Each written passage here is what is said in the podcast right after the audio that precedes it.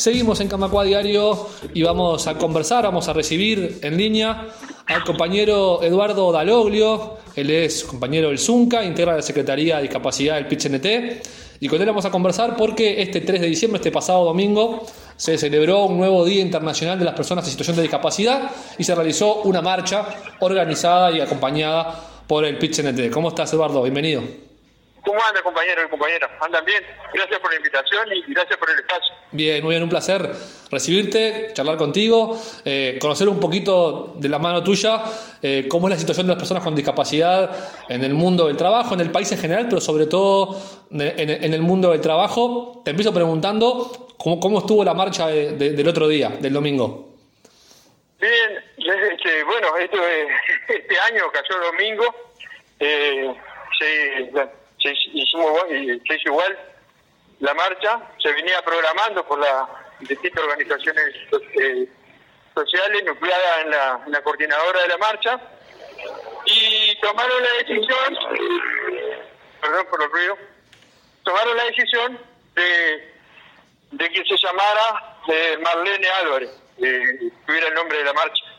Como el año pasado fue Samandú Rodríguez, el anterior fue la de Mir Tito Rodríguez, este año se llamaba eh, Marlene Álvarez. Bien. Marlene Álvarez era una trabajadora social, este, muy comprometida con la causa. Aparte, eh, nos decían que fue presidenta del, Consejo Vecinal. Pues, pero lo más importante también, que fue la fundadora de lo que fue, de lo que es el, la vivienda accesible para personas con discapacidad en, el mundo de, la cooperativa. La compañera fue una de las, de las fundadoras que, inició esa, esa lucha que hoy, que hoy tenemos en la cooperativa que, haya una vivienda accesible. Y bajo la consigna de este gobierno nos quita derecho, lo queremos ya, eh, se marcharon por 18 de julio todas las organizaciones sociales las que pudieron asistir, porque aparte no nos llevó mucho tiempo tampoco. Eh, fuimos acompañada por tres comparsas. Eh, se hizo cuatro y media de la tarde, desde la Plaza Faini hasta hasta la planada de la Intendencia, en donde venía haciendo de tempranas horas distintas actividades. Y este y fue así después que cuando se llegó, eh, le hicieron la, la proclama y se cerró con una feria de, distintos colectivos de personas con discapacidad, pero también se cerró con, con música en vivo y un poco de entretenimiento también para, para bailar y traer. Perfecto. Porque aparte de, de, reclamar y aparte también los colectivos se, parte se, divierten y en la lucha que, que tenemos de de que tenemos leyes que no se están cumpliendo en el mundo del trabajo, también entendemos que, que, y decimos que se tienen que respetar las leyes que, están aprobadas, una en el ámbito público, en el ámbito público hace 11 años que está la ley 18.651, tenés la ley de, lengua de señas que tampoco se está respetando de alguna manera porque los colectivos de compañeros sordos en los estudiantes, como por ejemplo en el Viada, se está complicando, se ha complicado el tema de intérpretes.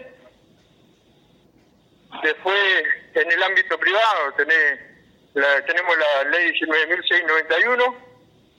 A cinco años, el 18 de noviembre del año pasado, se cumplió cinco años de, esa ley. En una campaña de yo firmo su apoyo, que, se llevó hace muchos años, también reclamamos los colectivos reclaman que se cumpla. Bien, clarísimo. Eh, con respecto a esas leyes, sobre todo hablando ahora puntualmente del ámbito público, ¿quién debe garantizar que esas leyes se cumplan? ¿Sobre quién pesa más la responsabilidad, digamos, de que eh, se cumplan las leyes de, por ejemplo, cuota de personas con discapacidad empleadas en el, en el, en el Estado? En el Estado y al ser público, el mismo Estado el mismo chao. El mismo organismo, por ejemplo, nosotros estuvimos eh, dándole una mano a los compañeros de, de ahí de, de cuando hubo un llamado, este, y distintos colectivos también lo hicieron, porque había un llamado de, del Globo, creo que era, y no era accesible. Entonces los compañeros nos, nos pidieron una mano para ver cómo se podía hacer realmente el llamado accesible. Creo que hay un programa este, donde eh, este llamado primero tenés que tener en cuenta todas las discapacidades, o sea, eh, tiene que ser con intérprete en lengua de señas, tiene que tener el sistema de braille, eh, tiene que tener todas las condiciones como para que sea realmente un llamado accesible, ¿no? Claro. Eh, de parte del Ministerio de Desarrollo Social, algún área vinculada a la discapacidad del Ministerio o de algún área del Estado, ¿han podido establecer ustedes desde el algún vínculo, algún diálogo para para que las políticas se ejecuten, para que se cumplan los derechos, o el diálogo con, con, ese, con esa rama del Estado no está abierto? Y no tenemos, o sea, si bien tenemos diálogo, porque ¿qué pasa? Eh, nosotros en el ámbito privado tenemos, tenemos, formamos parte de una comisión, o sea, hay un artículo de la, de la ley en el ámbito público, en el ámbito privado, que habla de, de una comisión en esa comisión hay cinco integrantes del Estado, uno de las organizaciones sociales y uno del PCNT. Ahí tenemos un, elemento. En el ámbito público no tenemos no tenemos nada. O sea, es el MIE el que tiene que, efectuar esos ingresos, y, pero los llamados lo tienen que hacer directamente social, los, eh, los entes, todo lo público y no lo vienen haciendo. En el ámbito privado nos está pasando que en esa comisión, que es una comisión controladora de las empresas, este, las empresas cuando vienen a querer ser una empresa inclusiva eh, y quieren el certificado inclusivo, quiero decir, también, que eso lo, lo exonera de, de varios impuestos, pero aparte también tiene una sumativa de, de marketing para la empresa y bueno, ahí se lo asesora pero mismo les cuesta mucho, o sea, no hay. Es como que tenemos leyes y no tenemos nada que se la que se lo obligue. Claro. Eh, los inspectores, no hay prácticamente inspectores capacitados como para, para salir a fiscalizar. Es un debe también del gobierno.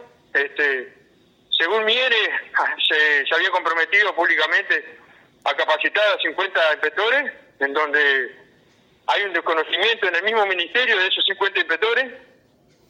Eh, supuestamente dice que iban a, capacitar 50, pero en tres meses. Y no, no precisa muy, ser muy muy ingeniero para saber que cada 25 trabajadores permanentes una persona con discapacidad tiene que entrar. Las dos leyes ya cumplen el 4%. O sea, hay un faltante ahí del gobierno también como que, que no, se, no están haciendo nada directamente.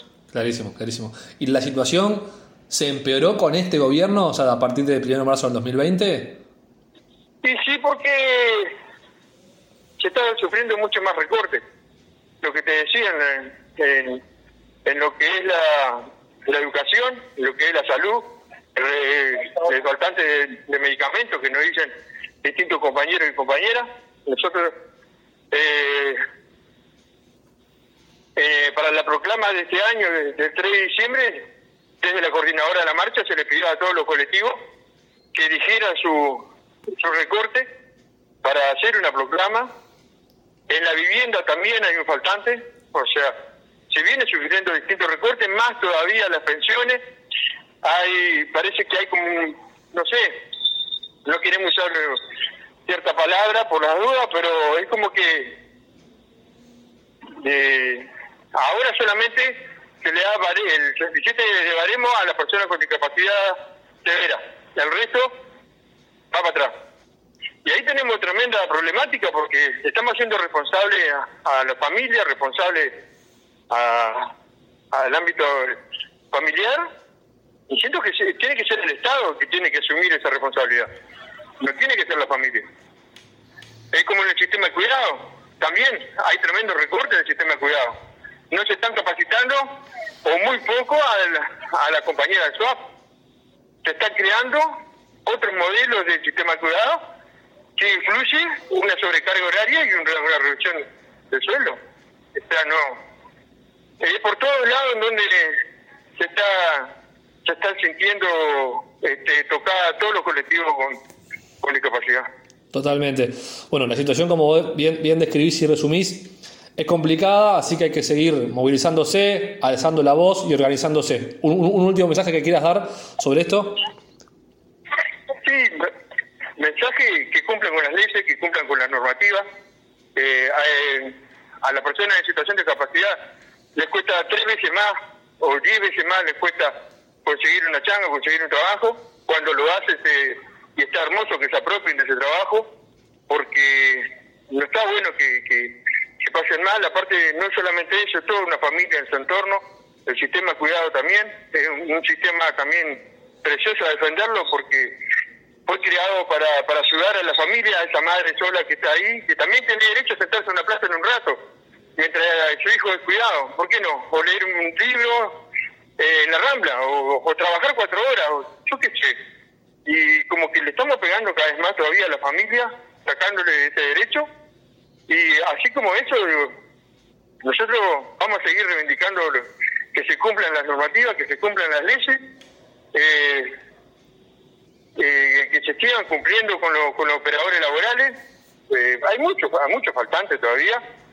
Y bueno, y siempre, o sea, somos del movimiento sindical en donde vamos a seguir en la lucha, vamos a seguir colaborando y vamos a seguir estando al lado del que más le pega. Y al que más le pegan hoy en día también es a, los compañeros y compañeras de la eh, en situación de discapacidad. Sin duda que sí, Eduardo Aloglio, muchas gracias por este rato, por habernos atendido y conversado con nosotros. Estaremos nuevamente en contacto seguramente. Te mandamos un abrazo. Muchísimas gracias y gracias a ustedes, a las órdenes. Camacua Diario un resumen informativo para terminar el día.